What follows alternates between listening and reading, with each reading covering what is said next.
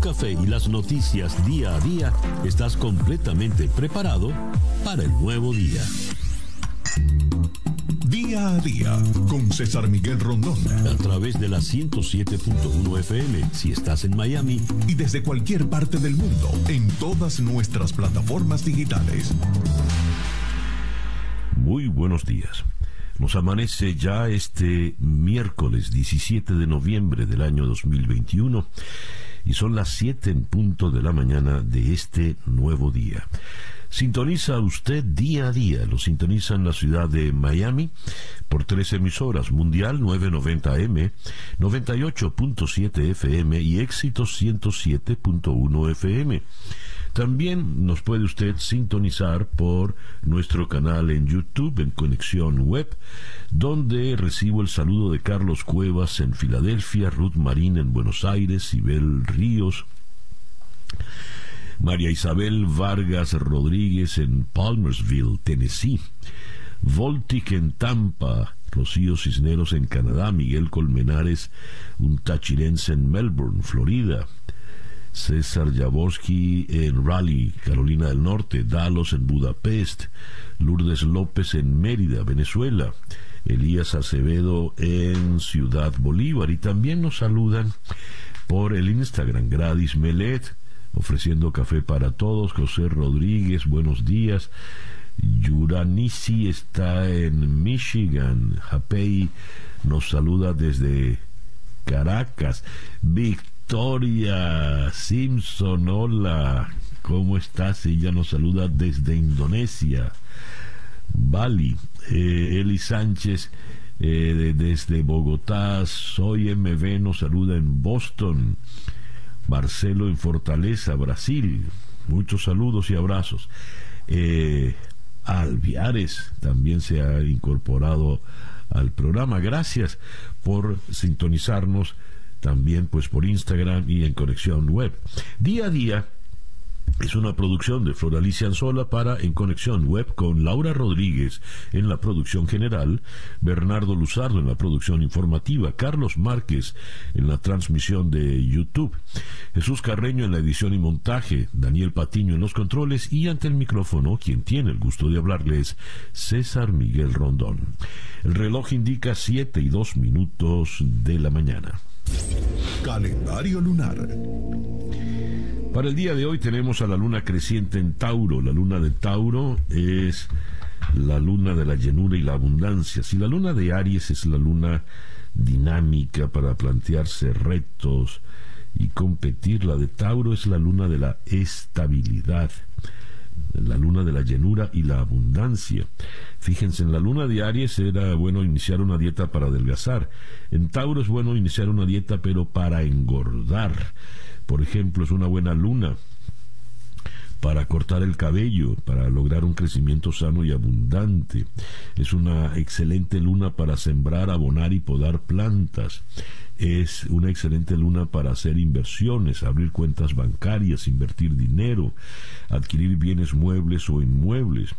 Es pues la luna de la llenura. Es las decisiones que se tomen con esta luna, advierten, serán muy difíciles de cambiar. Luna creciente en Tauro, Sol en Escorpio, cuando nos amanece este miércoles 17 de noviembre del año 2021. Y creo que hoy es el cumpleaños de Gladys Melet, así que brindaremos con un café. Mm, mm. Eh, muy bien. Eh, decía el, el, día de hoy, luna creciente en Tauro, sol en Escorpio, Así nos amanece este miércoles 17 de noviembre del año 2021 y que sea este para todos, en cualquier rincón del planeta que usted se encuentre, el mejor día posible. Y a las 7 y 4 minutos de la mañana escuchemos ahora el Weather Report, el reporte meteorológico en la voz de Alfredo Finale. Muy buenos días, Alfredo. Muy buenos días para usted, César, y para todos los que están conectados a esta hora de la mañana. Bueno, pues ya en el día de hoy muy diferente las temperaturas respecto a días anteriores. Mientras que ayer, por ejemplo, el área de Miami amanecía con 64 grados Fahrenheit, hoy lo hace con 74 y así con unos 10 grados eh, de diferencia eh, estamos en toda la región. Quiere eso decir que ya no se siente tanto ese fresco que tuvimos durante el inicio de la semana. A esta hora de la mañana incluso Miami 75 grados, que sería alrededor de 24 grados Celsius vistos en esa otra escala. Bueno, pues en el tiempo local a partir de hoy comienza a llegar un poco más de humedad. El frente todavía está bastante lejos, se haya extendido desde los grandes lagos hasta el área de Texas, avanza hacia el este sureste y estará arrastrando por delante del mismo bastante humedad. Esa humedad para hoy garantiza solo alrededor de un 20% el porcentaje de lluvias, pero en la noche podrá ser superior. Y superior también será esa posibilidad de lluvias y tormentas en nuestra área, sobre todo para mañana jueves, eh, que será el día de mayor actividad de lluvias y tormentas también para el viernes, el sábado, incluso todavía el día domingo, porque se queda casi estacionario sobre nuestra área. Las temperaturas estarán refrescando algo en el inicio de la próxima semana laboral. Hoy máximas que quedan entre 80 a 82 grados y el viento se mantiene fuerte de el este-noreste, alcanza en el mar de 15 a 20 nudos. Por último, quiero recomendarles que observen, si el tiempo local lo permite, el eclipse lunar que tendrá lugar en la madrugada del 18 al 19. Será la próxima noche madrugada y que eh, estaría la próxima noche madrugada no, sino la del 18 al 19, eh, rectifico, va a ser el eclipse lunar más largo del siglo, con más de tres horas de duración. En el área de Miami específicamente el momento de máximo esplendor será alrededor de las 4 de la mañana del día 19 y será visible prácticamente en toda América. Si no ve este eclipse porque el tiempo local y la nubosidad no lo permita, bueno, pues tendrá que esperar hasta mayo 15 eh, y del 15 al 16 del año 2022. Muy buenos días para todos. Muchísimas gracias, eh, Alfredo. Eh, veo acá el calendario. El eclipse lunar será a las 4 y 4 minutos de la madrugada del día viernes 19 exactamente. Sí, ese es el momento de máximo esplendor, pero comienza incluso desde la una y dos minutos de la madrugada y se extenderá hasta las 6 y 51 minutos de la mañana. Y lo interesante, Alfredo, es que el plenilunio, el coronamiento de, la, de, la, luna llena será a las 3 y 57, unos minutos antes de que, de que del, del eclipse, ¿no? Muy interesante y se va, es decir, la, la, sombra de la Tierra va a estar cubriendo el 97% de la superficie lunar. Va a ser un eclipse eh, que prácticamente va a desaparecer por completo la Luna, solamente quedaría visible el 3% de la misma y mm. ya les decía, el más largo del siglo. Así que esperemos que en algún momento la nubosidad y el tiempo local nos permita disfrutarlo. Así será. Muchísimas gracias, Alfredo. Alfredo Finales, el meteorólogo de nuestra emisora hermana Actualidad 1040 AM en la ciudad de Miami. Son las 7 y 8 minutos de la mañana. Las noticias de hoy en Estados Unidos. Aumentan los casos de COVID-19 en Michigan y Minnesota. Los hospitales de Michigan y Minnesota reportaron una oleada de pacientes con COVID-19 que no se había visto en meses. Las camas están siendo ocupadas por personas que no están vacunadas contra el virus y los directivos advirtieron que el personal médico está siendo agotado por otro repunte. Hay que subrayar, las camas están siendo ocupadas por personas que no están vacunadas. Michigan tenía poco más de 3.000 pacientes con COVID-19 hospitalizados en esta semana, la primera ocasión en la que cruza ese umbral desde la primavera, mientras que casi todas las camas estaban ocupadas en los hospitales de Minnesota. Ambos estados eh, son los nuevos epicentros del virus a nivel nacional. Debería ser preocupante para todos nosotros, dijo Bob Riney, director de operaciones en el sistema de salud Henry Ford de Detroit, sobre el aumento de pacientes en los hospitales.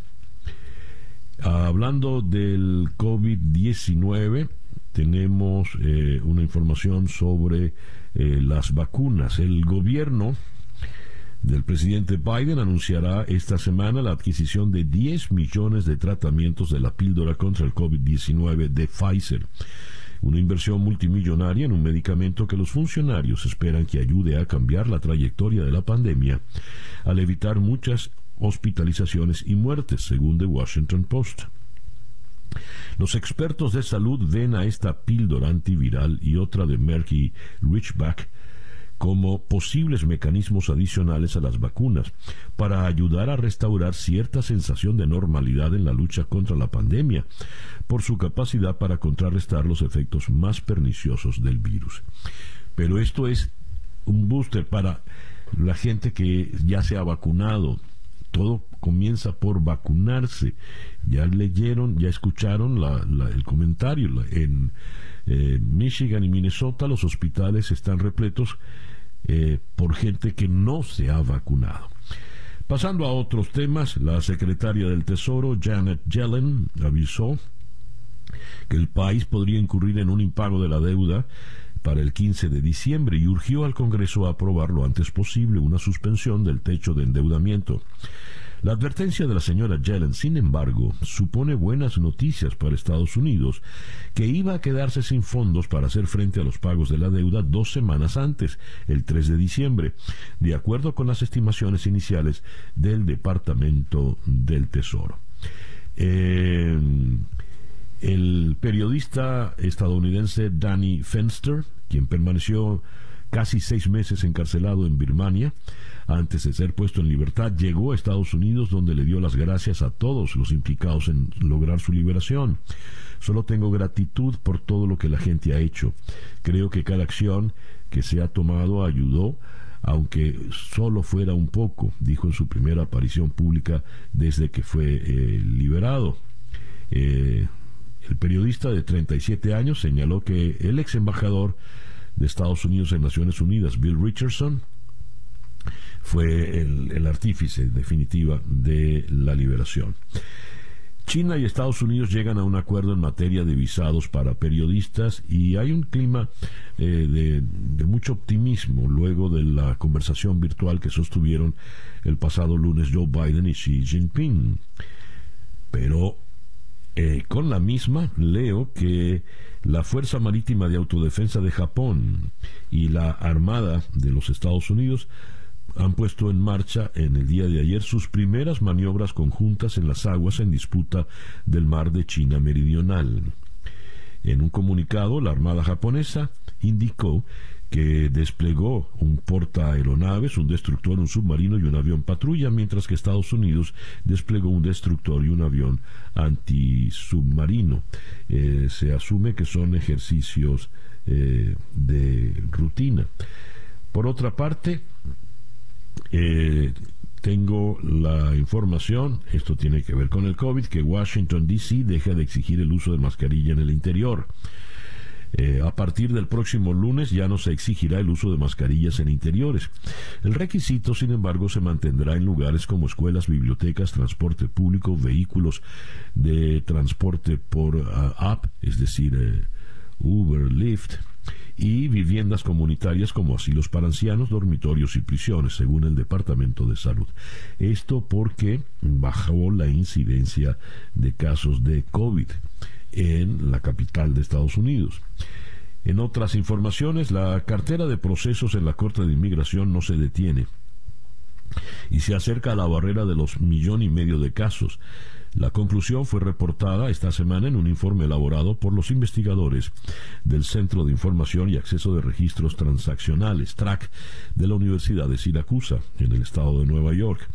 El estudio indica que solo en octubre, el primer mes del año fiscal 2022, fueron agregados unos 50.000 nuevos casos de deportación presentados a la Oficina de Revisión de Casos de Inmigración lo que lleva acumulado pues 1.486.495 casos. Eh, el estado que tiene más casos acumulados es Texas, seguido de California, Nueva York y en el cuarto lugar está el estado de Florida. Esto es una información que le leo a Jorge Cancino en Univisión. El reloj indica 7 y 18 minutos de la mañana. Estas son las noticias de Venezuela. En la primera página del diario El Nacional de Caracas leo que España ocultó a Estados Unidos datos clave para arrestar a Hugo el Pollo Carvajal. Tenía un escondite demasiado conocido, dice el antetítulo. Pese a que el Ministerio del Interior tenía suficiente información sobre la mujer que mantenía oculto al ex jefe de inteligencia del chavismo en un apartamento de Madrid, el arresto no se llevó a cabo sino meses después, cuando la DEA comunicó a la Policía Nacional la ubicación exacta del militar. La localización constaba en la petición de asilo que la ciudadana venezolana Astrid Carolina Viloria Palacio había hecho un mes antes.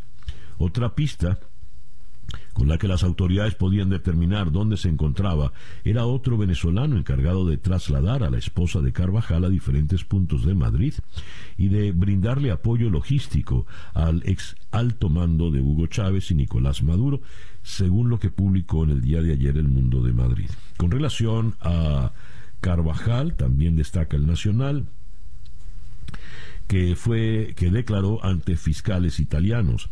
El interrogatorio que se llevó a cabo en Madrid tiene que ver con el financiamiento del movimiento Cinco Estrellas con fondos aportados por el gobierno de Venezuela. Hugo Carvajal tendría conocimiento de la operación por la cual se enviaron aproximadamente 4 millones de dólares por valija diplomática. Fede Cámaras insiste en que deben abrirse los préstamos en dólares. El presidente del organismo empresarial, Carlos Fernández, dijo que para mejorar la economía se debe reconocer que hay una dolarización de facto que evitó que siguiera la caída del sector privado. Cree que es hora de que la cantidad de divisas que circula en el país pueda convertirse en créditos productivos, especialmente para el sector del comercio.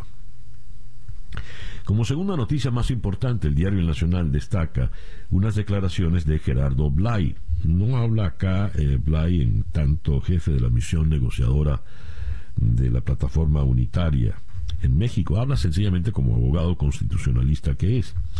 Ni el reglamento del Consejo Nacional Electoral ni el cronograma pueden violar la ley. Esto a propósito de la sustitución de Carlos Ocariz por David Uzcategui. El abogado, el doctor Blay, consideró que el Consejo Nacional Electoral está yendo más allá de sus atribuciones al no reconocer a un nuevo candidato de la MUD a la gobernación de Miranda. Comillas, un cronograma no es ley y debe sujetarse a ella, así como todas las actuaciones del ente electoral dijo textualmente Blight en respuesta al rector opositor Enrique Márquez, quien afirmó que los cambios no pudieron ser procesados debido a que Ocariz anunció a destiempo su dimisión. La renuncia de un candidato está regulada por el artículo 62 de la Ley Orgánica de Procesos Electorales, que da la posibilidad a las organizaciones postulantes de sustituir sus candidatos o candidatas en una serie de casos, según dijo eh, textualmente Gerardo Blay. En todo caso, con relación a esto, hablaremos directamente con eh, Gerardo Blay en el transcurso del programa. En el pitazo leo que eh, el diputado y economista José Guerra advirtió que las reservas del Banco Central de Venezuela están en su peor momento. dice de 6.647 millones de dólares al cierre del 12 de noviembre del 2020. Las reservas internacionales reales del Banco Central pasaron a 5.908 millones de dólares en noviembre de este año. eh, la situación de las reservas del Banco Central dice es crítica. En otras eh, informaciones que tienen que ver con eh, la economía, leo que, a ver, esta, esta es una observación de Ecoanalítica por boca de su directora, Drúbal Oliveros. La liquidez en dólares es seis veces mayor que los bolívares en efectivo existentes.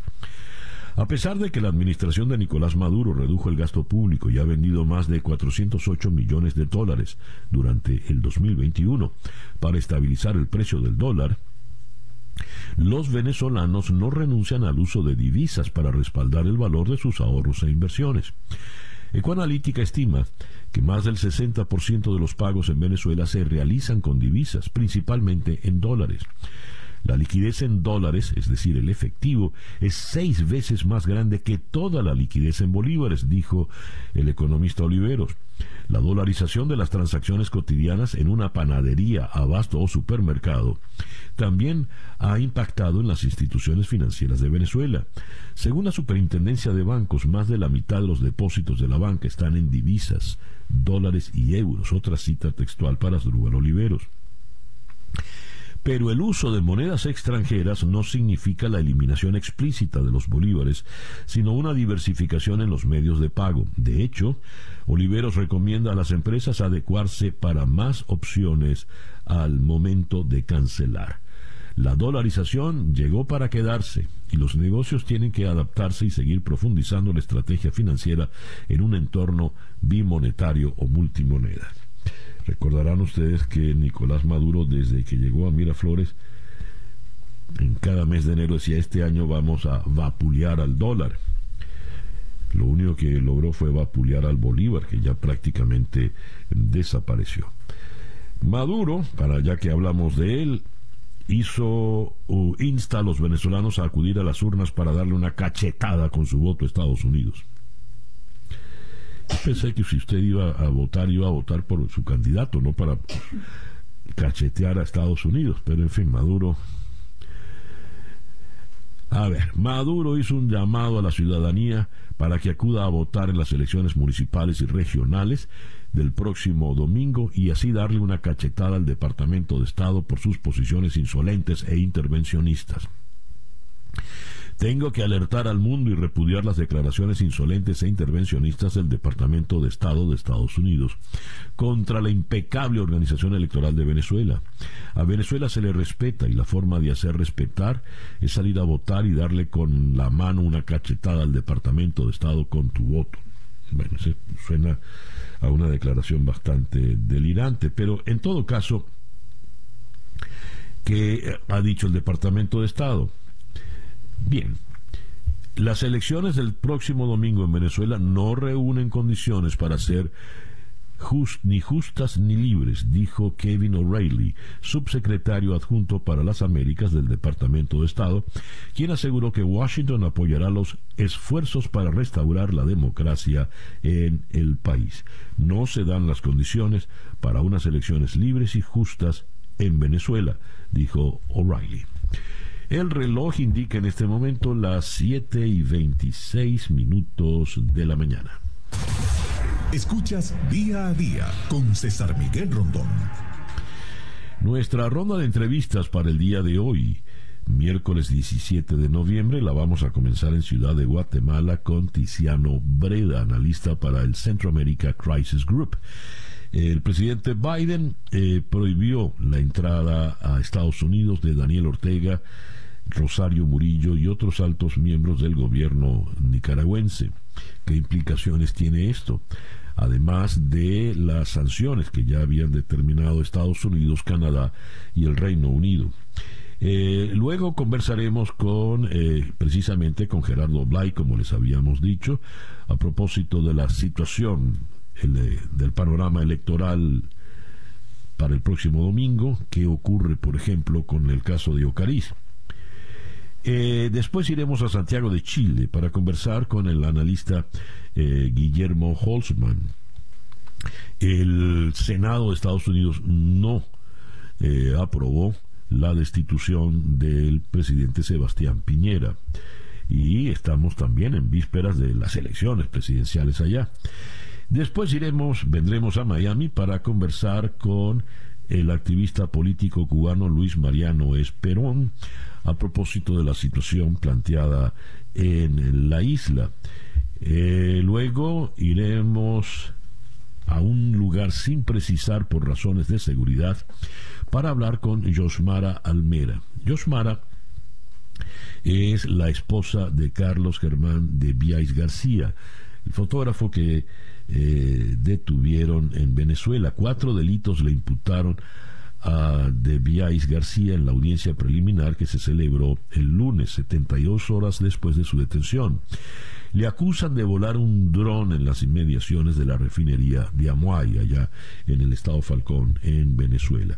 Y cerraremos en Miami con el doctor Carlos Torres Viera, médico infectólogo en el South Miami Hospital y Homestead Hospital, a propósito de el anuncio de Pfizer de que permitirá a los fabricantes de medicamentos genéricos producir su píldora experimental contra el COVID-19 entre los cuales hay ocho en América Latina.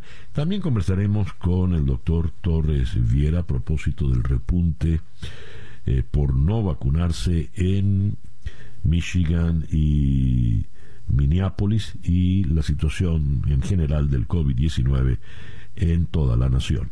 Esta pues será nuestras, nuestra ronda de entrevistas para el día de hoy, miércoles 17 de noviembre. Esto es día a día. Son las 7 y 29 minutos de la mañana. Hacemos entonces una pequeña pausa y ya regresamos con el editorial de día a día.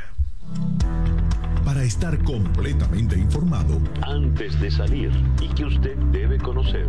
Día a día con César Miguel Rondón.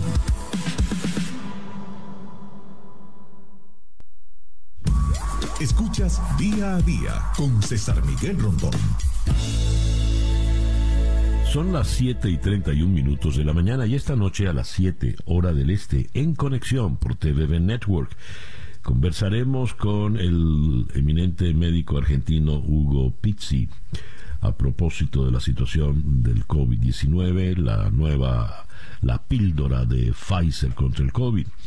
Después, en Santiago de Chile, conversaremos con la periodista eh, Ana María Silva a propósito de la situación política en Chile y eh, ya cuando se faltan pocos días para las elecciones. En Miami conversaremos con el comisario Iván Simonovis quien publicó eh, su libro La fuga del prisionero rojo, en el que detalla su carrera policial en Venezuela y cómo fueron los 14 años en que estuvo detenido y por supuesto la fuga. Y cerraremos en Caracas con el cantautor venezolano Alejandro Zavala. Su disco vocal está nominado a los Grammys del día de mañana. Eso será esta, esta noche a las 7 hora del este en conexión por TVV Network, canal 427 en DirecTV, 654 en Comcast, 934 en Charter Spectrum, 411 en Blue Stream eh, y 250 en Atlantic Broadband. Son las 7 y 32 minutos de la mañana. El editorial con César Miguel Rondón los algoritmos eh, en las redes sociales funcionan de manera tal de alimentarle a usted con información que de alguna manera usted a usted le interesa o sobre el cual tiene alguna curiosidad. Así, por ejemplo, se manejan los algoritmos para venderle productos o para sugerirle ideas. Si usted eh, tiene algún tipo de interés, va el algoritmo a enviarle informaciones como esta. Si usted, por ejemplo, cree en conspiraciones y teorías de quantum, el algoritmo fríamente le alimentará en las redes con teorías de este tipo. Si usted, por ejemplo, no cree en las vacunas o más bien es un militante antivacuna, a través de las redes le van a llegar cualquier cantidad de informaciones cada vez más alarmistas y espantosas contra las vacunas. En otras palabras, a donde quiero llegar es a lo siguiente. Si usted tiene alguna duda sobre algún punto, usted debería tener acceso a una información eh, más universal, de alguna forma más objetiva, para así realmente formarse un juicio. Si usted tiene un criterio absolutamente sesgado y solo recibe información sesgada, usted puede terminar en una suerte de obsesión sin duda fanática. Es el caso de muchos antivacunas que solo se alimentan de información por Internet en el caso de las vacunas. Y esto les lleva a asumir esas posiciones radicales, militantes, no solo de no vacunarse ellos, sino de hacer campañas proselitistas para que los demás no se vacunen. Es sabido de conflictos internos familiares entre madres, hijos, entre parejas incluso. Pues bien, este comentario viene a propósito de lo que leí eh, minutos antes. Los hospitales de Michigan y Minnesota reportaron ayer una oleada de pacientes con COVID-19 que no se había visto en meses. Las camas estaban siendo ocupadas por personas que no están vacunadas contra el virus y los directivos advirtieron que el personal médico está siendo agotado por otro repunte. Repito, las camas estaban siendo ocupadas por personas que no están vacunadas contra el virus. No están vacunadas contra el virus. No recuerdo cuál de los tantos médicos que hemos entrevistado en estos tiempos lo dijo, pero fue tajante. Un médico acá en Miami dice, nos, nos declaró, no he tenido que atender al primer paciente porque haya tenido una reacción adversa, porque haya tenido alguna complicación con una vacuna. No he tenido que atender al primero. En cambio, he atendido a cientos y cientos por COVID-19 que no se vacunaron y muchos de ellos, lamentablemente, murieron. En fin, amplíe sus fuentes de información. Es sano. El reloj indica en este momento las 7 y 36 minutos de la mañana. Esto es día a día. Noticias de Cuba. Archipiélago exige fe de vida de los cubanos desaparecidos Junior García, Dayana Prieto y Daniela Rojo. Esto lo leo en el diario de Cuba. La plataforma Archipiélago pidió fe de vida de los promotores de la marcha cívica por el cambio, Junior García Aguilera, Dayana Prieto y Daniela Rojo, a quienes han declarado como desaparecidos, así como denunció la detención e incomunicación del moderador de las tunas, Adrián Nápoles Capote. A esta hora podemos informar que otro de nuestros colaboradores acaba de regresar de la casa de Junior García, donde fue recibido por un familiar de Dayana Prieto, quien confirmó que no conoce el paradero de Dayana y Junior desde la mañana de este 16 de noviembre, dijo el grupo en Facebook. A partir de este momento, Archipiélago los considera a ambos desaparecidos y exige de forma urgente fe de vida. Eh, y eh, se cita a Atahualpa Americe, jefe de redacción de la agencia F en Cuba, quien eh, comentó pues que no, de que en efecto el principal organizador o convocante de la manifestación del 15, Junior García Aguilera, el dramaturgo, está desaparecido, según leo acá. La represión del 15 de noviembre se pagó con dinero del Club de París, dicen en el exilio, según leo en 14 y medio. Varias organizaciones cifran las detenciones en más de un centenar, además de una gran cantidad de personas sometidas a medidas eh, represivas. Con relación al 15, ¿qué balance se hace eh, a posteriori? Leo, por ejemplo, en 14 y medio, de Reinaldo Escobar la humillante victoria entre comillas de la dictadura cubana. Nadie anotará orgulloso en su biografía su participación como victimario el 15 de noviembre. Eh, por otra parte, eh, aquí hoy hasta el barrenderos de la policía política, escribe Juan Diego Rodríguez a propósito de cómo ha crecido la militarización y la eh, la cobertura policial de la ciudad de La Habana. La represión ahoga la marcha, pero se extiende el malestar popular, popular escribe Natalia López Moya. Y eh, Archipiélago llama a los cubanos a seguir la protesta hasta el 27 de noviembre.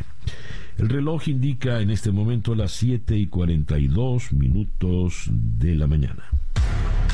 Noticias de Latinoamérica. Santiago, el Senado de Chile rechazó la acusación constitucional que buscaba destituir al presidente Sebastián Piñera por las supuestas irregularidades que habría cometido en la venta de un polémico proyecto minero, reveladas en los papeles de Pandora. Los senadores opositores no lograron reunir el quórum necesario de dos tercios 29 votos del total de 43 para aprobar la acusación contra el mandatario. Managua, el gobierno de Estados Unidos prohibió la entrada a el país a Daniel Ortega, Rosario Murillo y altos integrantes del gobierno nicaragüense por sus acciones que socavan o lesionan las instituciones democráticas o impiden el retorno a la democracia en Nicaragua. Y siguiendo en Managua, la Asamblea Nacional, donde el oficialismo tiene mayoría absoluta, pidió al presidente Ortega que denuncie la carta de la OEA y retire a Nicaragua de ese organismo interamericano al que tildaron de Ministerio de las Colonias estadounidenses. En La Paz, el gobierno eh, boliviano promulgó la norma que anula la ley 1386, que motivó hace nueve días un paro indefinido de comerciantes, transportistas, comités cívicos y sectores de oposición al gobierno, que habían señalado que dicha normativa atentaba contra las libertades ciudadanas. Lima. El ministro de Justicia y Derechos Humanos de Perú, Aníbal Torres, dejó la puerta abierta a evaluar una un eventual indulto humanitario al expresidente Alberto Fujimori en caso de que se certifique que es una enfermedad grave, lo que recientemente le obligó a ser trasladado de la cárcel a una clínica. Jalisco. Las autoridades mexicanas detuvieron a Rosalinda González, esposa del líder del cartel Jalisco Nueva Generación, Nemesio Oceguera Cervantes, alias El Mencho. Rosalinda González es la presunta operadora financiera del grupo y acusada de delincuencia organizada. Eh, Ciudad de Guatemala. Cientos de manifestantes bloquearon varias calles de Guatemala por segundo día consecutivo para protestar por varias causas, entre ellas el alza de los precios y el gobierno del presidente Alejandro Matei. Al menos 15 carreteras nacionales se mantenían cerradas por miembros del Comité de Desarrollo Campesino, CODECA, una de las organizaciones más grandes del gremio en el país, que piden a Matei renunciar señalándolo de mala gestión de la pandemia en el país. Además, destacan constantes denuncias de corrupción. 7 y 45 minutos de la mañana. La información del mundo día a día. Moscú. Rusia admitió haber destruido un satélite propio durante la prueba de un misil espacial, aunque rechazó haber puesto en peligro a la tripulación de la Estación Espacial Internacional y tachó de hipócrita la acusación de Estados Unidos en este sentido. El Ministerio ruso de Defensa ha efectuado con éxito una prueba, a resultas de la cual el aparato espacial Etzelina D, que ha estado en órbita desde 1982, fue destruido, dijo el ejército ruso en un comunicado. Berlín. El gobierno alemán se mostró muy preocupado por la destrucción por parte de Rusia de uno de sus propios satélites durante una prueba de misiles y pidió medidas urgentes para reforzar la seguridad y la confianza. Hacemos un llamamiento a todos los estados para que se comprometan de forma constructiva en este proceso y en el desarrollo de principios para un comportamiento responsable en el espacio dijo el Ministerio de Relaciones Exteriores de Alemania. Y siguiendo en Berlín, tres partidos políticos alemanes anunciaron que esperan lograr un acuerdo la próxima semana para formar un nuevo gobierno, lo que mantendría al líder de la centroizquierda, Olaf Scholz, encaminado para convertirse en el nuevo canciller de Alemania a principios de diciembre. Los socialdemócratas de Scholz obtuvieron una estrecha victoria en la elección nacional del país a finales de septiembre. Minsk. La situación que se provocó a la vera de la frontera de Polonia y Bielorrusia donde hay cientos de migrantes intentando ingresar a la Unión Europea, estalló en los últimos días. Sin embargo, en las últimas horas, ambos países han manifestado que no tienen intenciones de un conflicto mayor. La guerra armada con, Bielorrusia no está en el horizonte, dijo el vicepresidente polaco Jaroslav Kaczynski, quien también dijo que Lukashenko no se atreverá a hacer más nada en este momento. Eh, Madrid. El rey de España, Felipe VI, subrayó que una Europa unida es una condición imprescindible para lograr el progreso y evitar el declive, la fragmentación e incluso la confrontación que llevó al continente en otros tiempos a momentos más dramáticos. Felipe VI defendió una Europa más unida, democrática y próspera en su discurso en la cena de gala que, junto a la reina Leticia, ofreció en el Palacio Real de Madrid al presidente de Italia, Sergio Mattarella, con motivo de su visita de Estado a España. Beijing, China se mostró satisfecha por el encuentro virtual entre el presidente Xi Jinping y el presidente Joe Biden, considerando augurio de mejores relaciones, aunque Estados Unidos fue menos expresivo, en un momento en que las dos potencias mundiales intentan reducir más de un año de tensiones. El reloj indica en este momento las 7 y 49 minutos de la mañana. Sigamos adelante entonces, son las 7 y 53 minutos de la mañana. Como lo prometimos, vamos a iniciar nuestra ronda de entrevistas en Ciudad de Guatemala, donde se encuentra el analista para Centroamérica de Crisis Group, Tiziano Breda. Tiziano, muy buenos días, gracias por atendernos. Muy buenos días, César Miguel. Muchas gracias, como siempre, por la invitación y buenos días a tu audiencia. Leo lo siguiente. Dada la supresión de los derechos humanos y la democracia en Nicaragua, he determinado que es de interés para Estados Unidos restringir y suspender el ingreso a Estados Unidos como inmigrantes o no inmigrantes a miembros del gobierno de Nicaragua encabezados por el presidente Daniel Ortega, incluyendo a su esposa y vicepresidenta Rosario Murillo y otros descritos en esta proclama. Eso mm, es una cita textual para una declaración del presidente Joe Biden. Eh, esto sigue a las sanciones que impusieron Estados Unidos, Gran Bretaña y Canadá contra el régimen de Ortega. Más, ¿de qué manera pueden debilitar o afectar a la dictadura de Daniel Ortega posturas como estas?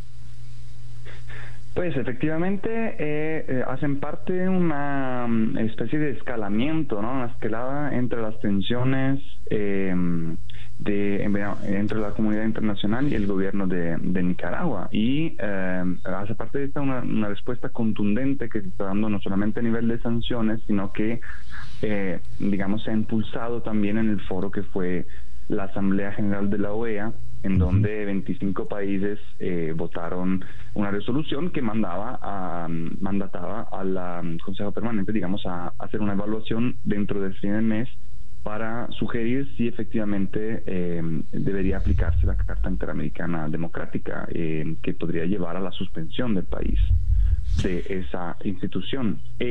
a esto Ortega respondió con, como digamos, solía hacer y ha solido hacer hasta ahora con represalias, básicamente, em, en donde ayer, por el mismo día, eh, la Asamblea Nacional, em, digamos, mandatada claramente por, por Ortega, eh, pidió a la presidencia denunciar la Carta de la OEA, por lo tanto retirar el país de dicha institución eh, de manera preventiva, antes de que fuera expulsado. Entonces estamos hablando de esta de estas tensiones. Desafortunadamente las presiones internacionales en términos de sanciones individuales, aunque en este caso pues son muy extensas, ¿no? Porque eh, involucran básicamente a cualquier oficial de cualquier nivel de gobierno, de cualquier institución que haya colaborado, ha contribuido a la represión del gobierno de Ortega y la, digamos, los retrocesos democráticos.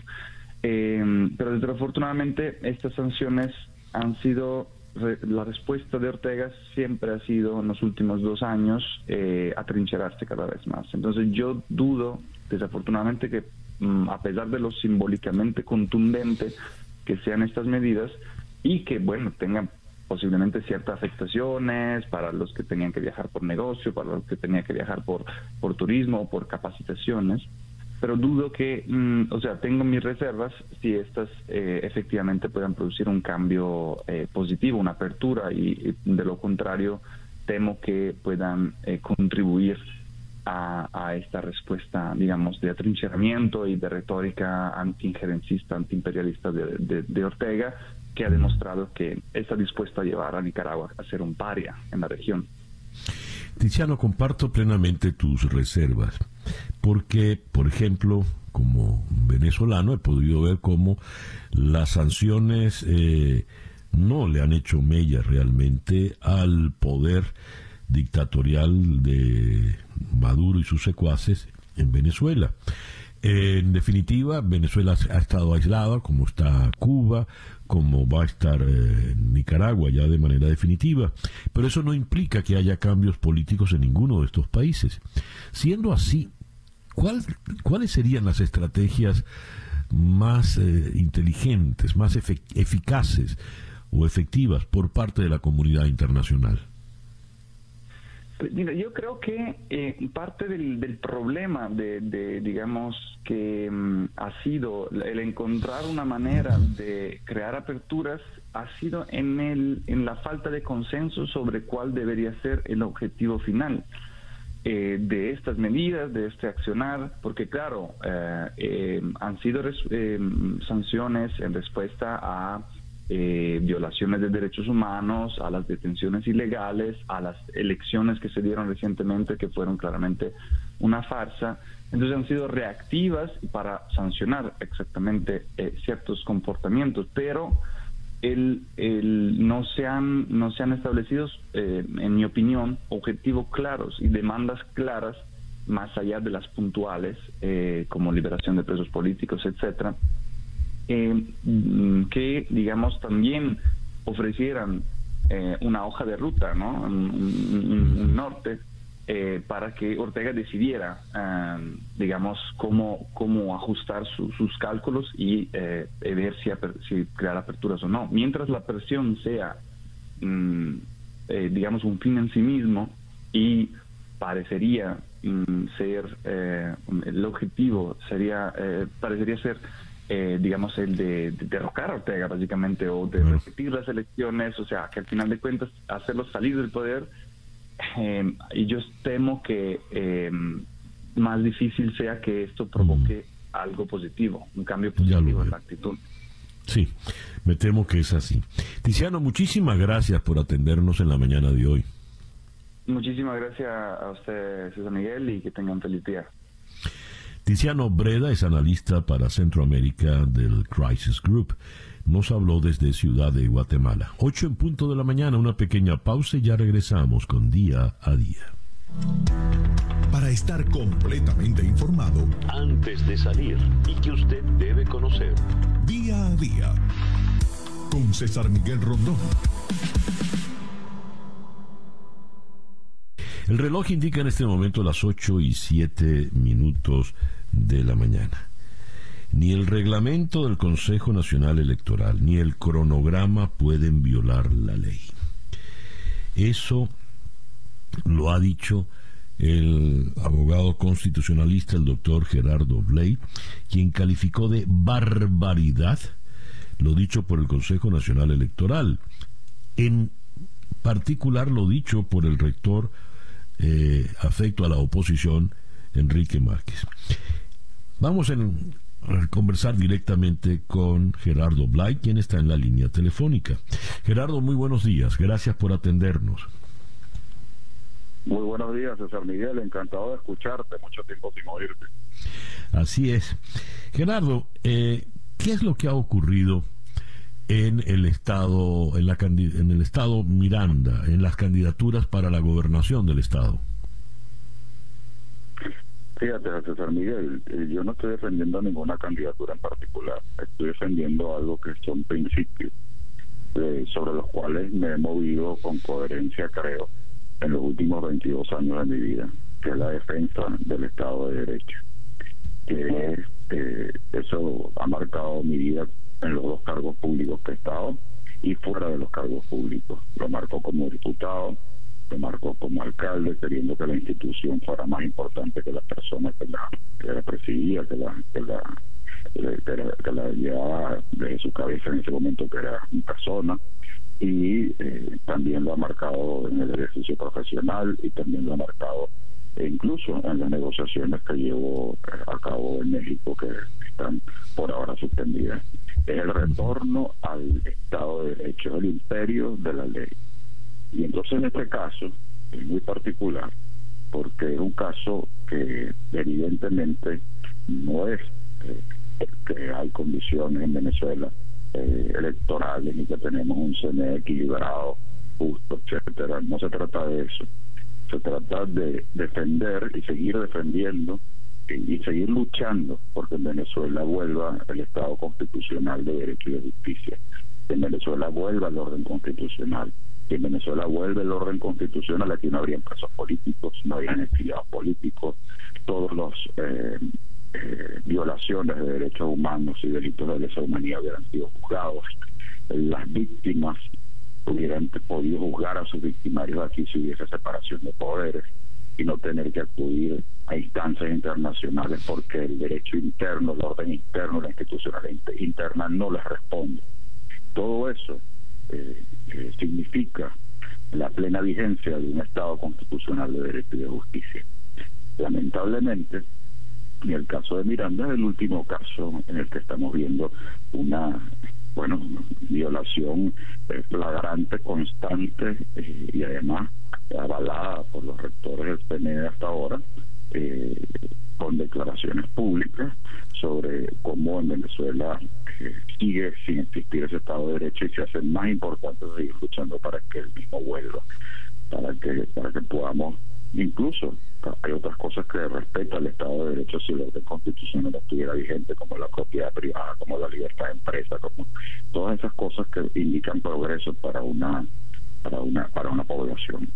En el caso último del Estado Miranda, me pronuncié ayer con dos tweets, dos tweets muy sencillos, en los cuales decía con, con, una, pues, eh, citando los artículos de la ley orgánica del, poder electoral y todo lo que tiene que ver con las elecciones, que el artículo 62 de esa ley no tiene ningún plazo para que las organizaciones que postulan, es decir, los partidos políticos que postulan, eh, una vez que se produce alguno de los supuestos que este artículo contempla, ya sea que fallezca el candidato, que renuncie el candidato, que se le declare incapacitado o discapacitado física o mentalmente, o por razones constitucionales o legales.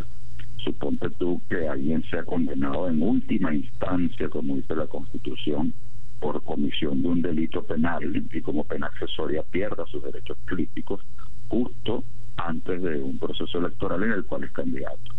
Esas serían razones constitucionales o legales por las cuales eh, dejaría este partido postulante de tener candidato y los electores de ese partido dejarían de tener también candidatos.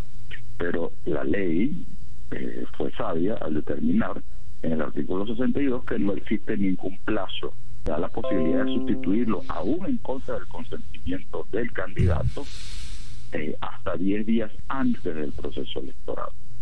Son dos supuestos, de hecho, absolutamente distintos. Uno va referido a acciones del candidato y otro va referido a acciones del partido político postulante. Ese es el tiene su base. Sí. ¿Me oye? Sí, perfectamente, Gerardo. Eh, te quiero preguntar lo siguiente. Tu eh, explicación jurídica es perfecta, es impecable, pero hay aquí un asunto político.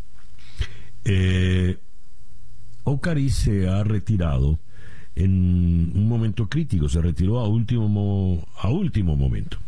Disculpa la, redundancia. De manera tal de que de alguna forma logística no pudiese ser sustituido. De hecho, él no endosa sus votos al otro candidato que se supone opositor, que es eh, En los tweets de ayer, Carlos Raúl Hernández te respondió haciendo alusión a, la, a, a esa circunstancia política. Te pregunto entonces, ¿qué va a ocurrir en definitiva el domingo? ¿Qué va a pasar con, con los votos a, la manito de la MUD, que eran los votos que pudiesen haber ido para eh, Ocariz? ¿Cuál es la distancia que puede haber realmente entre el hecho constitucional y el hecho político? Sí, adelante es que el hecho político no puede ir contra el, hecho legal y constitucional. No existe, no es verdad que el se retira a última hora. A última hora se interpreta por el artículo 63. Pero es que el artículo 62 dice que el que se refiere a la renuncia puede hacerlo en cualquier momento. Hoy podría haber renunciado Cariz. Y el partido postulante, y Ocariz no tiene que decir yo le endoso mis votos a nadie es el partido postulante de Ocariz el que tiene derecho a decidir entonces a quién postula para endosarle esos votos. ¿Me explico? Y que sus electores de ese partido determinen a cuál es. Entonces no, eh, no es verdad que eh, haya tenido 10 eh, días antes, etcétera. Eso es mentira. Lo que es, además más grave, es verlo solamente como un hecho político, porque por ver las cosas como hechos políticos es que en Venezuela siempre estamos violando el Estado de Derecho y están violando el Estado de Derecho siempre desde las instituciones, porque el Estado de Derecho es lo que nos garantiza eh, eh, la, la, la igualdad ante la ley entre todos y los derechos de cada uno y también los deberes. El derecho al sufragio tiene dos, dos componentes, pasivo y activo los electores de un, de, un, de un partido político no pueden quedarse sin candidato porque se produzca una ausencia absoluta del candidato. Suponte que un candidato fallezca hoy ni Dios lo quiera. El partido postulante puede eh, y no podía prever que el tipo se iba a morir hoy. Pues tiene derecho a sustituirlo.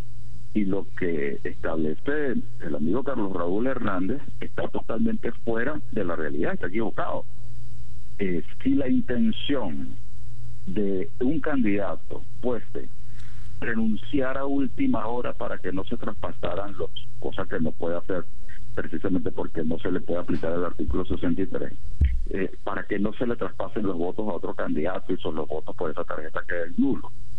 En esa en ese supuesto es precisamente porque la ley determina que no puede hacerlo lo que sería un fraude a la ley y un fraude al derecho al sufragio constitucionalmente protegido. El candidato puede renunciar y el partido postulante podrá determinar otro candidato fuera de los que ya están inscritos o endosarlo o darle apoyo a uno de los que ya están inscritos. De eso se trata el artículo 63. Entonces, lo peor y más grave fue una declaración no de Carlos Raúl, sino de uno de los rectores, el rector además amigo, y a mí me, molestó muchísimo por el cual comenzaste esta esta esta eh, pues, pregunta de hoy, esta, esta entrevista. Y él dijo que la ley es dura y lo establecido por el directorio del CNE es ley durante el proceso electoral. Eso es falso. El directorio del CNE tiene que sujetarse a la ley cuando desarrolla la ley, tanto en el reglamento, que está violando en su reglamento la ley, como en cualquier otro acto como el cronograma.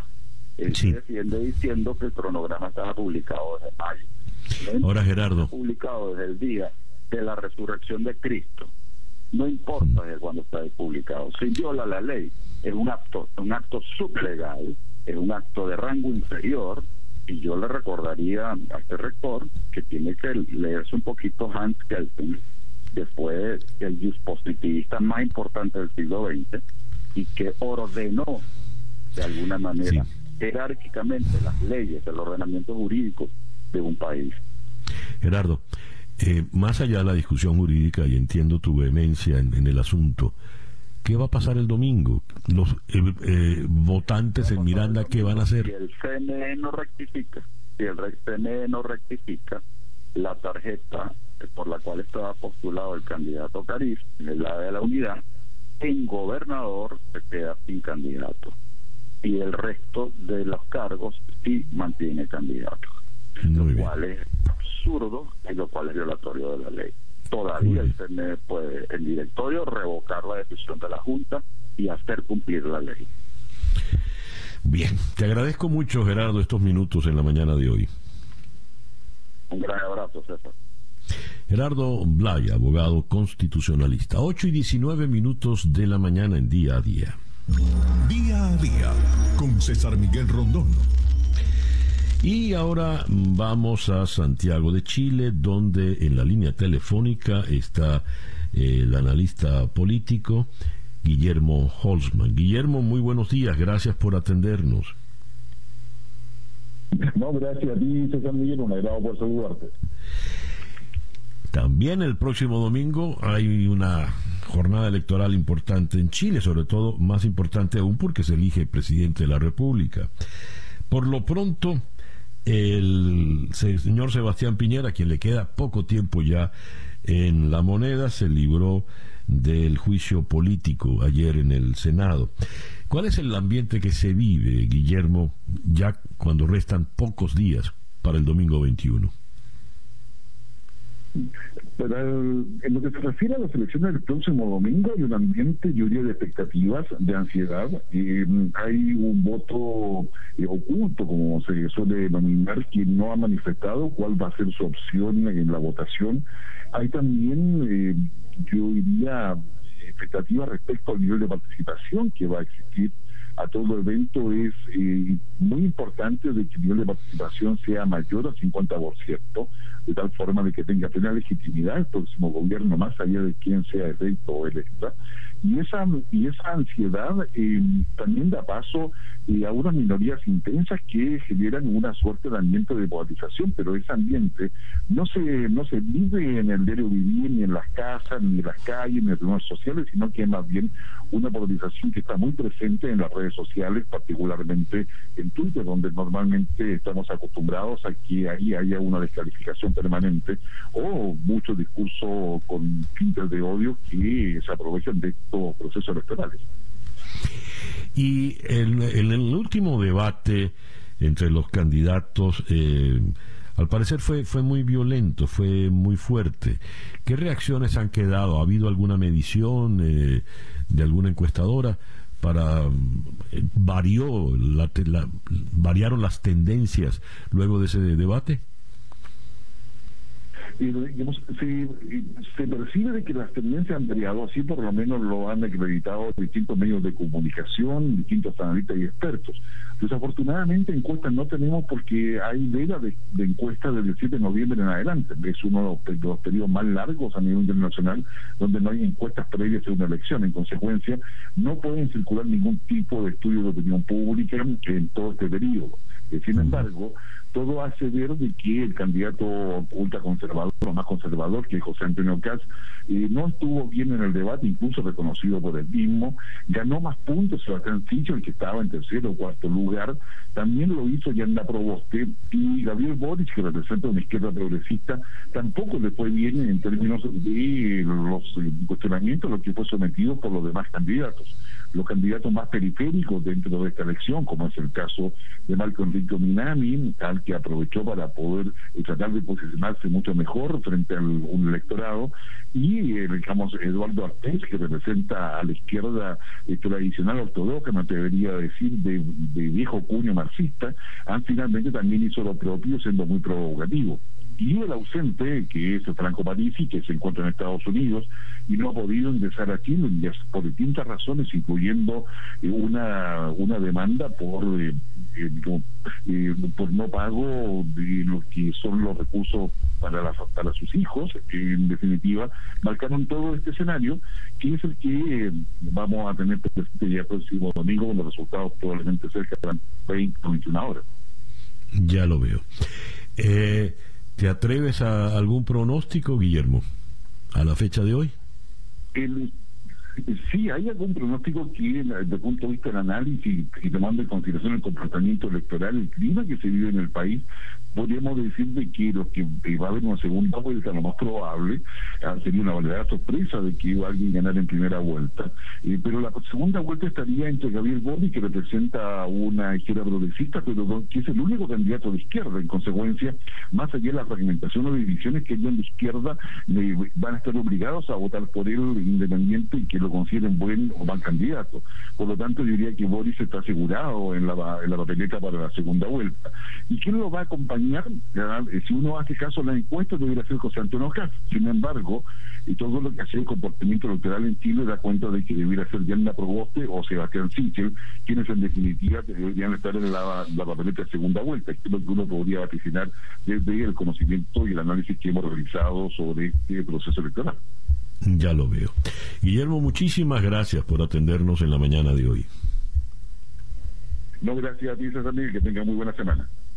Guillermo Holzman es analista político, académico en la Facultad de Ciencias Económicas y Administrativas en la Universidad de Valparaíso. Nos habló desde Santiago de Chile. Son las 8 y 24 minutos de la mañana, acá en día a día.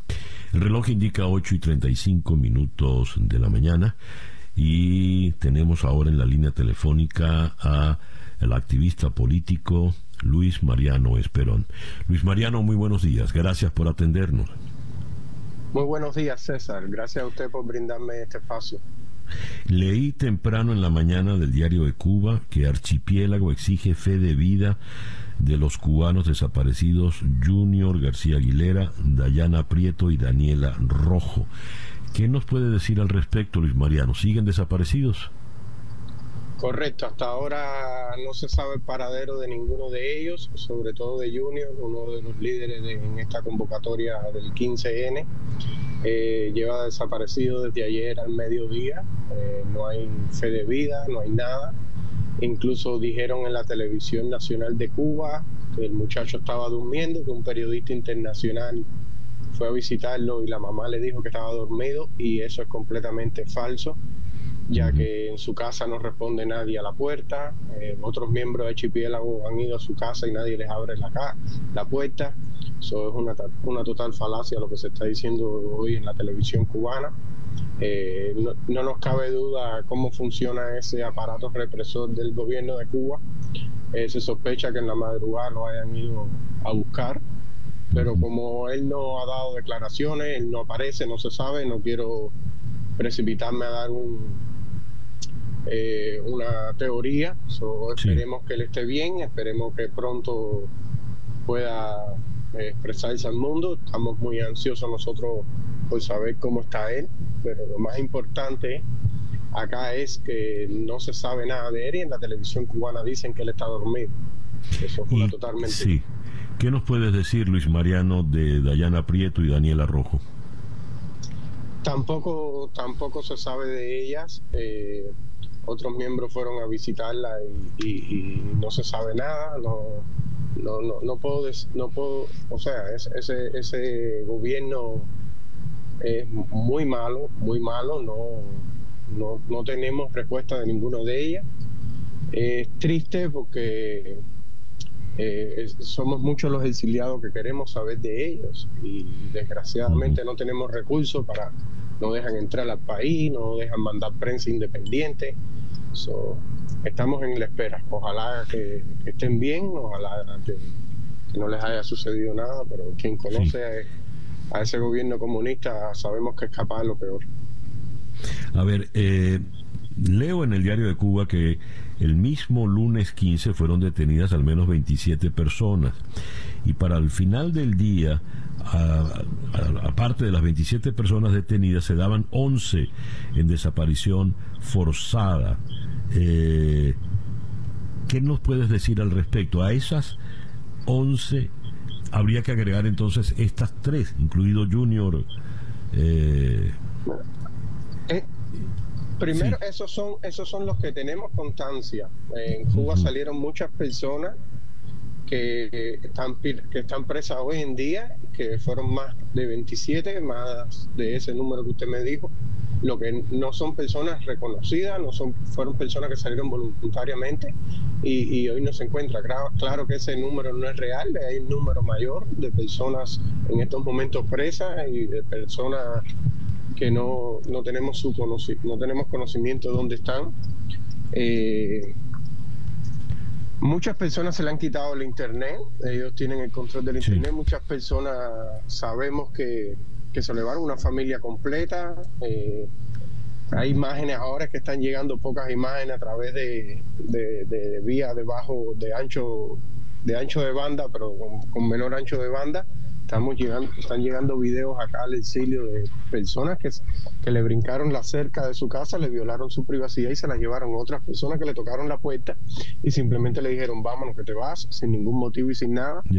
Eh, el gobierno de Cuba ha demostrado lo cobarde que es y lo débil que es. Cuando el gobierno demuestra este tipo de actos, se, están, está dejando saber al mundo que están bien frágil.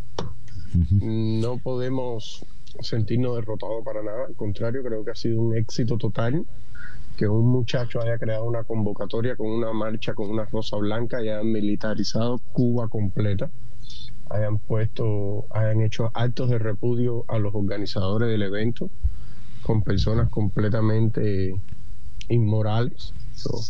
eso demuestra que están débiles, más débiles que nunca. No por eso podemos dejar de luchar, al contrario, hay que tomar fuerza, hay que, hay que reorganizarse y seguir haciendo convocatorias. Claro. Luis Mariano, muchísimas gracias por atendernos en la mañana de hoy. Bueno, gracias a usted, César, una vez más por brindarme este espacio para poder siempre denunciar la injusticia de esa dictadura. Luis Mariano Esperón es activista político, está en el exilio acá en la ciudad de Miami. El reloj indica que son las 8 y 40 minutos de la mañana. Día a día. Em, vamos ahora a ocuparnos de un caso muy, muy particular que ha ocurrido en, Venezuela. Y es que eh, fue detenido un, un, fotógrafo por volar un dron. Tenía dos meses que había regresado de las Bahamas, leo en el Pitazo, donde laboró por un año como instrumentista. Con esfuerzo se ha comprado sus equipos y al estar de regreso en Paraguaná, en el estado Falcón de Venezuela, comenzó a fotografiar sus paisajes más hermosos y emblemáticos. Hablo de Carlos Germán de Viais García, un joven de 32 años que ama la fotografía, el paisajismo y está desaparecido desde el pasado viernes 12, cuando fue detenido por una comisión de la Dirección General de Contrainteligencia Militar, la DGCIN, tras usar un dron y presuntamente sobrevolar las instalaciones de la refinería Amuay en el estado Falcón. En eh, la línea telefónica está Yosmara Almera, la esposa de Carlos Germán de Viais García. Yosmara, muy buenos días, gracias por atendernos. Muy buenos días, señor César, muchas gracias a usted por darnos este espacio. Cuéntenos ¿Qué sabe de su esposo Carlos Germán? Eh, bueno, señor César, el día mm, domingo logró su abogado en la ciudad de Caracas comunicarse con él personalmente durante un espacio de 10 minutos. Sabemos que él está bien y que está actualmente pues eh, retenido eh, por las autoridades que lo que en este caso lo aprendieron justamente él está bien a nivel físico, está bien. ¿Dónde lo detienen a él, la de la DGCIM? Él se encontraba en el sector de Judibana, específicamente en una urbanización llamada Campo Médico, en el sector de Judibana, una urbanización de casas donde residen como tal habitantes. ¿Y cuál es la acusación que le hacen? dicen que volaba un dron sobre la refinería de Amuay. ¿Eso es cierto? Eh, bueno, como nosotros personalmente no nos hemos podido comunicar ninguno de sus familiares con él, Lo que presuntamente se sabe es que él estaba volando el dron sobre la bahía de Amuay. Claramente ese sector de Judibana, ese sector de casas, está muy cerca a la refinería de Amuay. Pero sabemos que su dron es un dron comercial y por ende tiene un software que mediante GPS le indica a él por celular las zonas a donde no se puede acercar el, el dron. En caso tal que él hubiese hecho caso omiso a eso, el dron se bloquea e inmediatamente regresa a la zona donde, donde como tal sale a volar el dron. Cuénteme qué le dijo el abogado cuando pudo comunicarse con Carlos Germán esos 10 minutos. Eh, bueno, eh, Carlos Germán le dijo que él estaba bien, que los eh, como tal los funcionarios o efectivos no le habían hecho nada malo, no lo habían maltratado y se le, se le había dado comida y se le había dado la posibilidad de realizarse su aseo personal. Pero como tal, digamos que él dijera que estaba volando el dron, no sabemos por parte de él si eso realmente fue cierto lo que se cree es que él no, no ya en ese momento que a él lo aprenden, él ya no estaba volando el dron y como tal, por, por voz de él, no sabemos si realmente él se, él, estaba como tal volando el dron en ese momento o simplemente lo cargaba como parte de su material de fotografía. Yosmara, él está en la DGCIM en Caracas. Sí, señor. Actualmente se encuentra allí retenido mientras eh, pasan algunos días y, se pueda mirar qué otro sitio eh, se puede se le va a ubicar mientras eh, pasan los 45 días de investigación. Bueno, estaremos muy pendientes del caso de Carlos Germán. Yosmara, muchas gracias por atendernos en esta mañana. Muchísimas gracias a usted, señor César, y de verdad pues le pido que no olvidemos eh, el caso porque él es inocente y necesitamos como tal que, que se sepa y poder demostrar su inocencia con el apoyo de, toda la comunidad en este caso. Seguro. A través de las redes sociales. Sí, cuenta con nosotros, Yosmara. Yosmara Almera es la esposa del fotógrafo eh, detenido Carlos Germán de Viais García. Preocupa, por supuesto, que esté en la sede del DGCIN, en Caracas. Dios, son las 8 con 46 minutos de la mañana, esto es día a día. El reloj indica que son las 8 y 49 minutos de la mañana. Leo en La Voz de América que Pfizer anuncia el acuerdo para producir la píldora contra el COVID-19 en 95 países. Ocho de esos países están en la América Latina. ¿Cuáles son las virtudes de esta píldora? ¿Qué es lo que implica la píldora con relación a la vacuna, por ejemplo? Abordemos el tema con el doctor Carlos Torres Viera, médico infectólogo en South Miami Hospital, aquí en la ciudad de Miami. Carlos, muy buenos días. Gracias por atendernos. Buenos días, muchas gracias por la invitación. Un placer, como siempre. Carlos, eh, a ver, hemos hablado siempre de las vacunas, las inyecciones, pero ahora Pfizer presenta una píldora, una pastilla. ¿Qué virtudes tiene esta pastilla? ¿Cómo la hemos de considerar? Bueno, mira, obviamente tiene virtudes y hay, tiene virtudes, ¿no? Eh, lo, fundamental es que nos permite el tratamiento, nos permitiría, cuando esté aprobada, el tratamiento de eh, pacientes con eh, la enfermedad de COVID antes de que entren en la fase de enfermedad severa.